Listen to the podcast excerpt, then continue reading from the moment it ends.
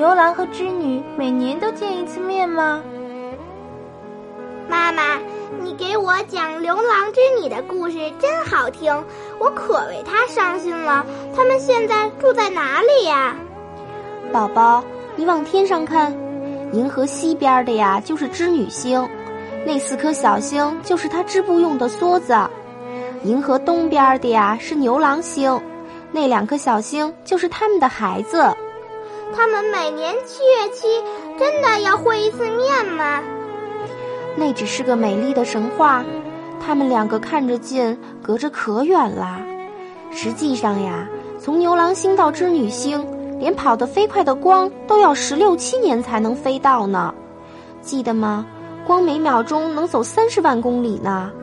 所以呀，牛郎就是走白了头也到不了织女那儿，他们只能隔着银河想对方了。古人也为他们伤心。所以啊，就写出了两句非常好的词，叫做“两情若是久长时，又岂在朝朝暮暮”。